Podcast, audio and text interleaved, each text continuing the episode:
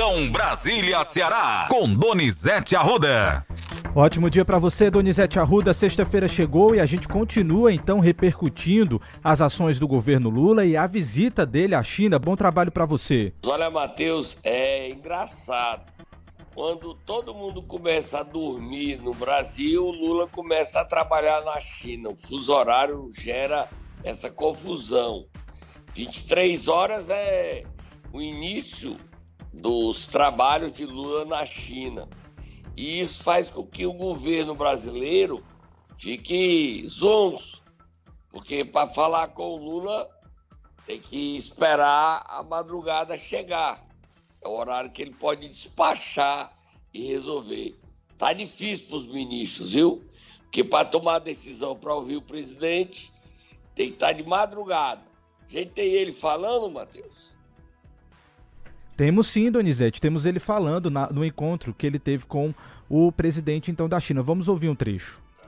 Vamos ouvir, depois eu falo sobre a aposta da Dilma.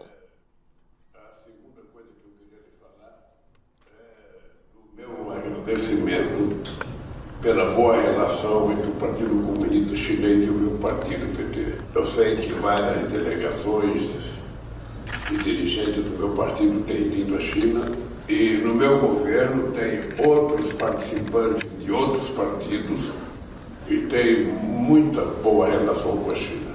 Nós temos o PCdoB, que é um partido que tem muita boa relação com a China. Nós temos o PSD e outros partidos que não são da esquerda, mas que têm uma grande relação e respeito com a China. Tá aí, Donizete, agradecendo. Matheus, esse papo aí do presidente Falando de partido, eu não acho que é a melhor ideia para ir para a China falar sobre o partido, dizer que tem boa relação, não. Sim. E é um assunto mais de partido. É verdade. O é o governo brasileiro que tem uma boa relação com a China, ponto. É... Ele impulsou ontem a Dilma Rousseff no Banco dos BRICS Sim. e a Dilma foi mais uma vez Dilma. Você viu os memes, né, Matheus? Sim, os memes e os comentários, né, Donizete? Ela falando do sul global. O presidente, ela é, ela é única.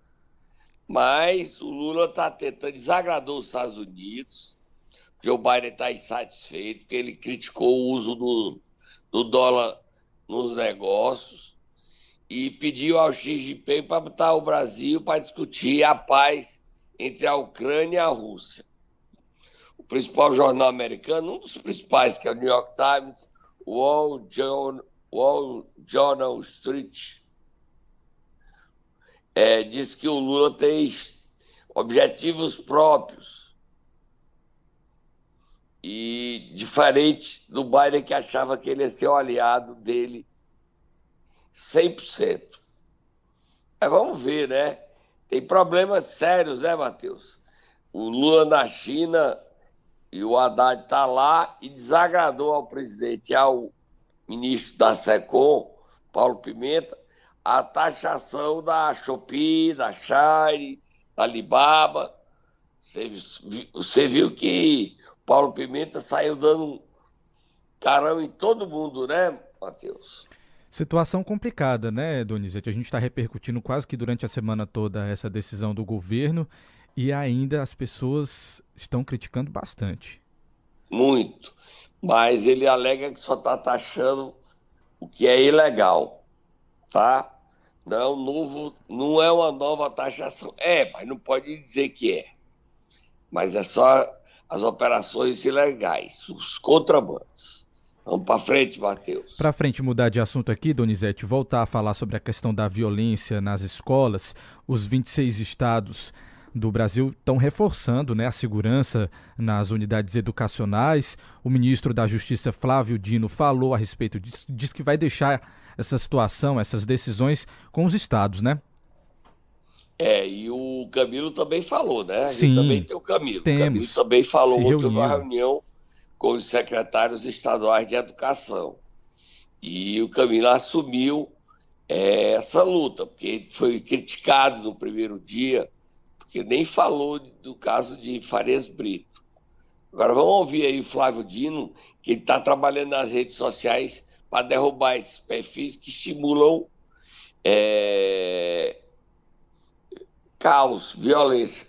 Criaram um perfil para falar mal de mim, Matheus, ó. E usaram Foi, o nome do amigo meu. Não acredito. É, mas eu, eu já descobri tudo. Aí, mas é só porque ficam criticando porque é que eu falo das cooperativas. Porque essa turma não merece meu aplauso. Vamos ouvir o Flávio Dino e vamos ouvir o ministro Camilo Santana sobre a violência nas escolas. Há uma controvérsia mundial, não é brasileira, sobre se coloca pessoas armadas dentro das escolas. Nós não vamos decidir isto, porque seria inconstitucional. Se o Ministério impusesse uma política para os estados e municípios, nós estamos descumprindo o artigo 144, que determina que as polícias estaduais são chefiadas pelos governadores, que são eleitos pelo povo do estado. Então nós e assim do mesmo modo em relação às guardas municipais. Então nós não vamos decidir isso, decidir isso sozinhos em Brasília. Cada governador tem anunciado a sua visão. Há governadores que têm anunciado que vão colocar policiais armados dentro das escolas nesse momento de crise, imagino. É uma decisão local. Eu fui governador, como disse o governador Cláudio. Eu tomava conta de 1.200 escolas. Nós tínhamos escolas com vigilantes armados. Tínhamos. Como tínhamos escolas com vigilantes desarmados. Quem define isso é o ministro? Lá em Brasília, não. Quem decide isso é o gestor da rede escolar, junto com as autoridades da segurança pública. Flávio Dino. Muito delicado isso, né, Matheus? Armar segurança é, estimula as facções a buscar arma. Não armar não tem segurança. É uma política de lençol curto, muito grave. Vamos ouvir o Camilo. A importância da rede, do regime de colaboração entre Estado, União e municípios, e isso será muito fortalecido nessa gestão do MEC. Quero reiterar esse compromisso. Temos que enfrentar isso juntos. Aí não tenho dúvida que vamos vencer, mas precisamos, com muita responsabilidade, né, é, juntos construirmos os caminhos para vencermos esse momento difícil, é, emergencial que nós estamos enfrentando. É, é, um pouco mais outro colocou, situações como essa nos exigem muitas vezes reflexões, mudanças de rota também, para que a gente possa é, garantir a melhoria de toda a rede de ensino do nosso país. Em breve nós vamos estar juntos novamente, espero não só para discutir esse tema, mas estaremos juntos, já acertados aí com o presidente do Conselho da Undime, para que a gente possa aqui presencialmente é, nos conhecermos melhor, pessoalmente, e podermos debater políticas e ações que estão sendo preparadas, construídas desde o início do ano, né, porque isso exige orçamento, isso exige questões pedagógicas, exige ouvir, ouvi-los, vocês secretários e secretárias. Muito centrada a fala do ministro, viu, Donizete? É, mas há muita preocupação, muito Sem temor. Há uma ameaça para o dia 20. Já 14, dia 20 é uma ameaça de atentados gerais generalizados em vários estados e cidades. Só aqui, Donizete, no Ceará, o governo já identificou 35 perfis com esse tipo de ameaça a escolas, viu? 35, só aqui no estado. E é porque ainda não estou trabalhando, esse número deve crescer. Para terminar, Matheus, lê a matéria aí, o Ministério Público pede a inelegibilidade do ex-presidente Jair Bolsonaro. Ele deve ser condenado no TSE e fica fora das eleições de 2026. Candidata aí seria Michele Bolsonaro.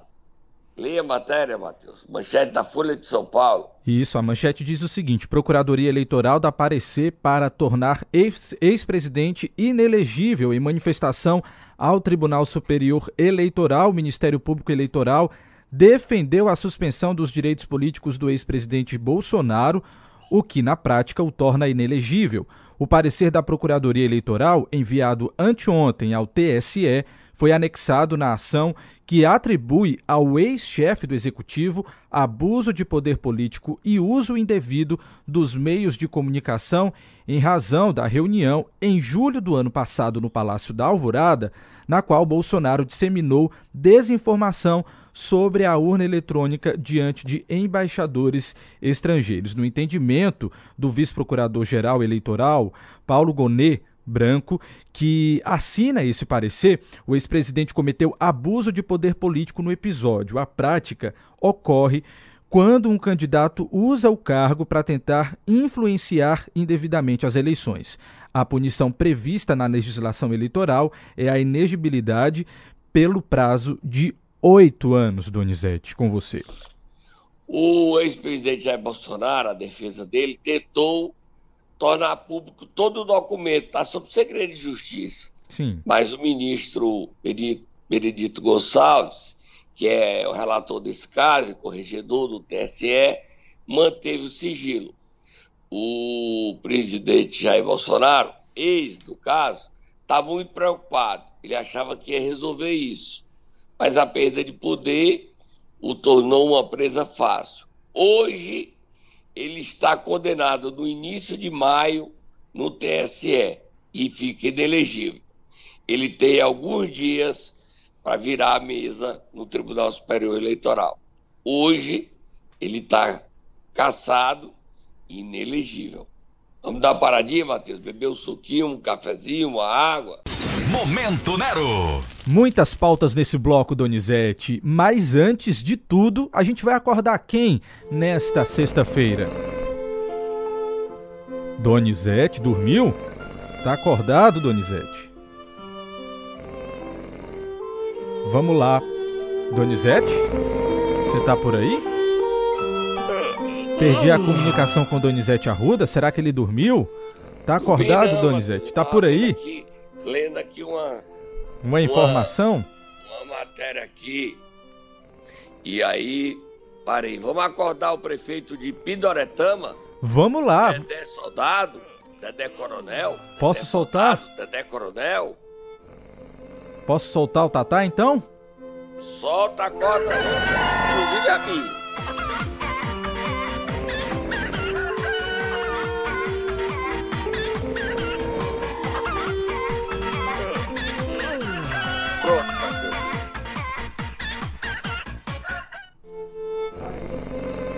Tá aí então, Donizete. Acordou o Dedé. O Dedé, Matheus, o Dedé sumiu da prefeitura, sumiu do município de Pidoretama. Você sabe onde é que tá o Dedé Coronel? Você sabe, Matheus? Não sei, Donizete. Não sei cadê o Dedé Coronel. A primeira dama, vou nem dar o nome dela, só vou dar o nome primeira dama. Diz certo. que ele não manda no governo dele. Quem manda é o tal de Mário Hélio e Dandan além do chefe de gabinete Cristiano Bomba. Sim. Porque bomba besteira. Dedé, você viu o caso lá de Santa Quitéria? Você se lembra que eu, a gente falou aqui do meu garoto, Micael, que era o secretário de governo, todo poderoso, e que está agora proibido de ser secretário. Teve uma operação policial na casa dele e o prefeito foi afastado. Hum. Dedé, sua situação é difícil, Dedé é um rosário de denúncias de corrupção, Dedé. E você não rompeu o contrato com aquela turma de cooperativas, Matheus. Não rompeu. Ele gosta de comer pão de queijo. Não nem dá nome hoje, Matheus. Só gosta de comer pão de queijo. Tem musiquinha de pão de queijo aí, Matheus? Tem Aquela sim, Donizete. Já vou achar, já vou achar a musiquinha do pão de queijo para você aqui pra gente colocar aqui para os nossos ouvintes essa musiquinha do pão de queijo. Pão, pão, pão, pão tá aí, Donizete. Pão de queijo.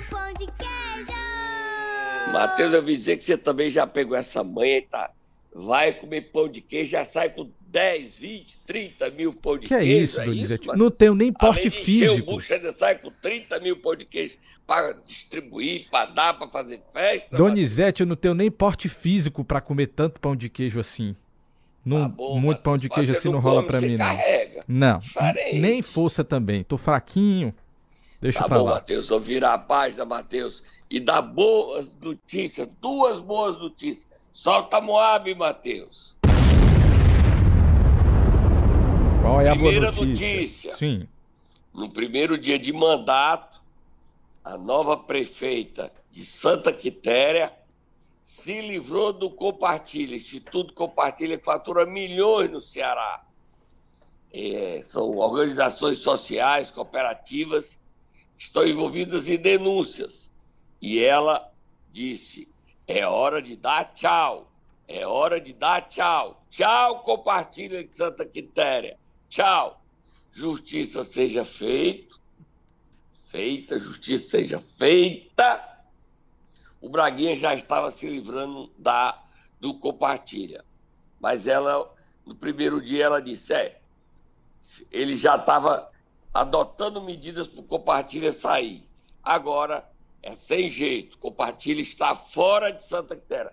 Nós temos a nova prefeita Lígia Protásio, Matheus. Temos sim, Donizete. Separei dois trechos dela, um no discurso de posse na Câmara, onde ela fala sobre transparência, e outro trecho onde ela revela aí o cuidado e a preocupação com que ela está vendo a situação da saúde de Santa Quitéria.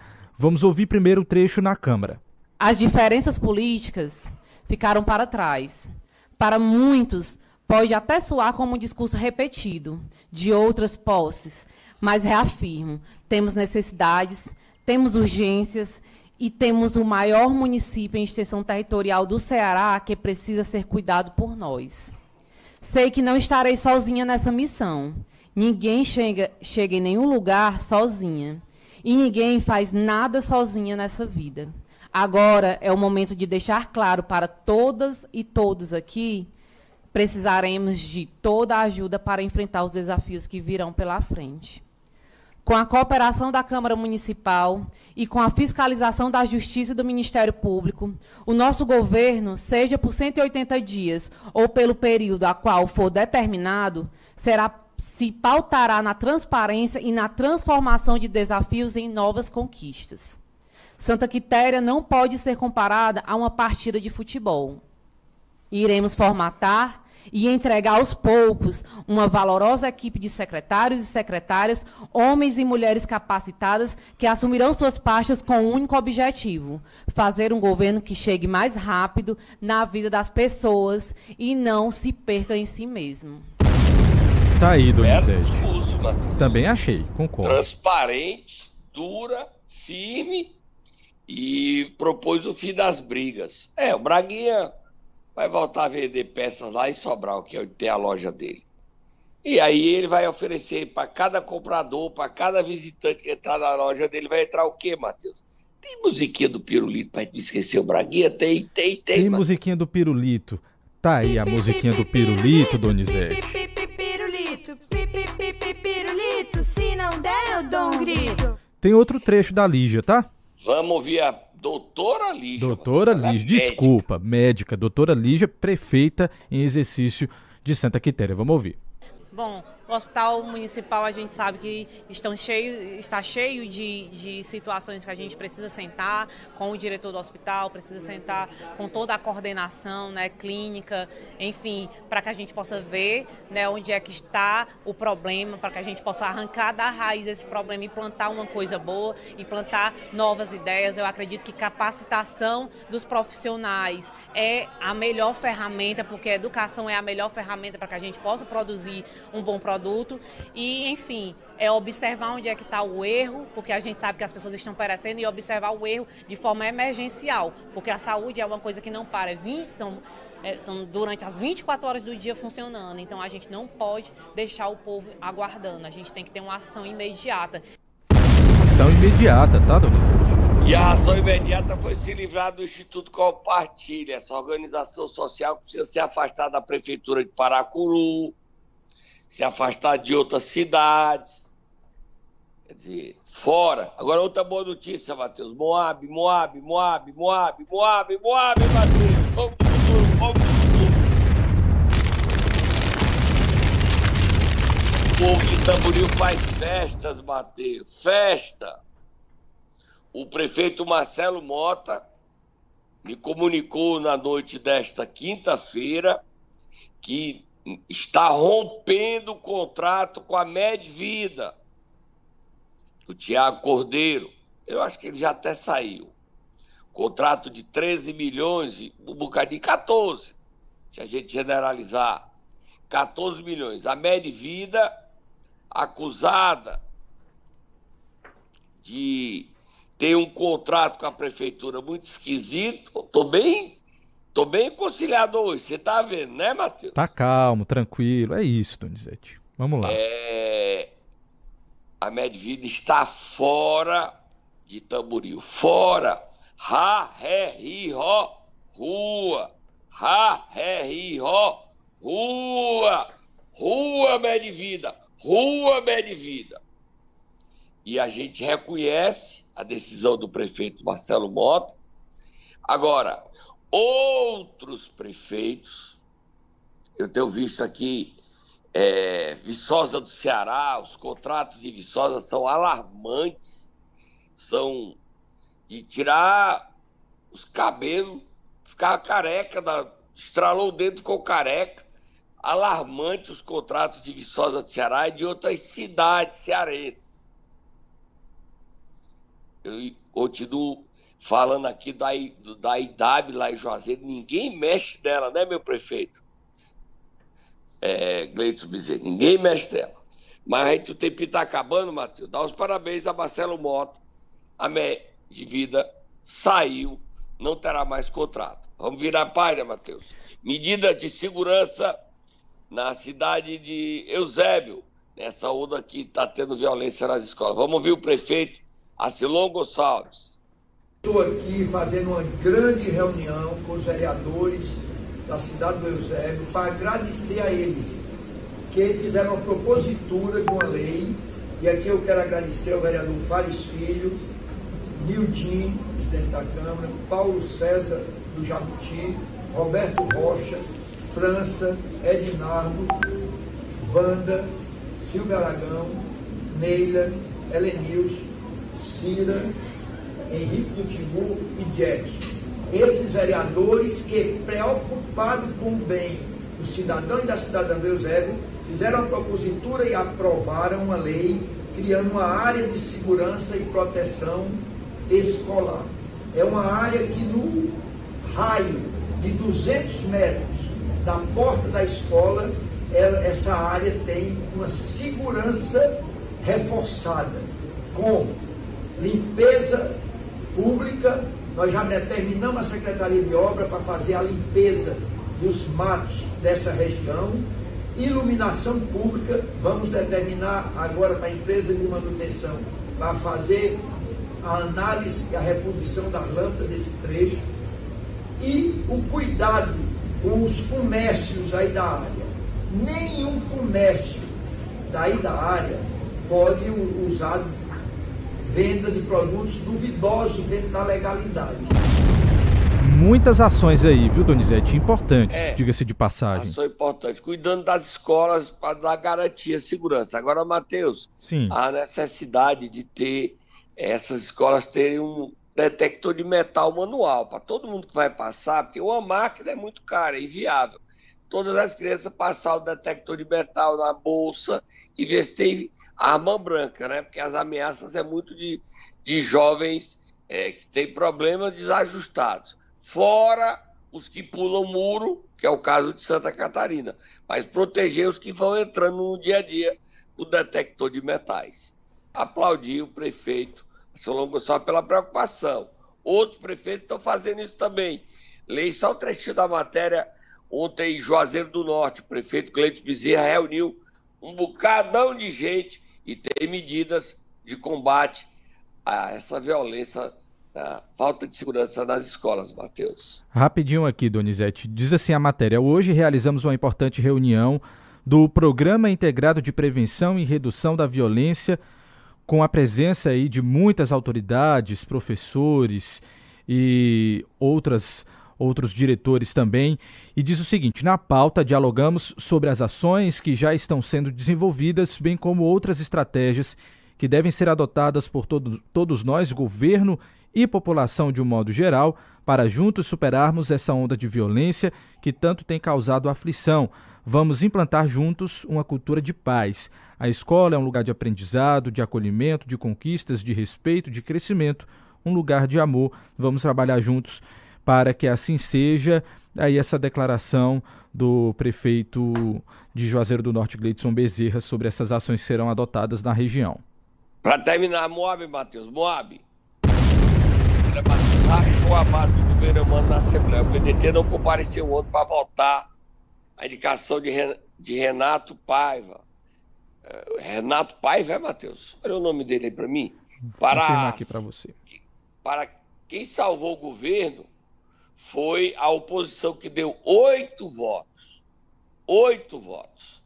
Senão Rafa... não teria sido aprovado o nome dele, do Renato. Rafael, a... Donizete, Rafael. Rafael, desculpa, Rafael. Rafael Maia. Rafael Maia. Então, o governo, o motivo é o seguinte: o PDT está insatisfeito. Um dos focos da crise é que o deputado do PT, de Assis Diniz, quer derrubar o pedetista Romeu Aldiguero da liderança do governo.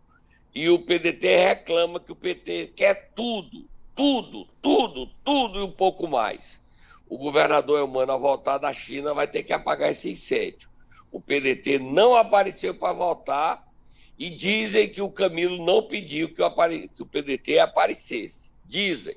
Mas eu não sei se é verdade. Se isso for verdade, já tem crise da relação de Camilo com o Elmano? Eu não acredito. Eu não acredito. Tô indo embora, bom final de semana, Matheus. Hoje não tem programa. Semana que vem volta ao normal e a gente volta trabalhando naturalmente, voltando ao Ceará. Tá? Tudo de bom para você. Bom final de semana a você e aos nossos ouvintes. E dizer, se prefeito se livre das suas cooperativas que atendem à saúde. Tô indo embora, Matheus.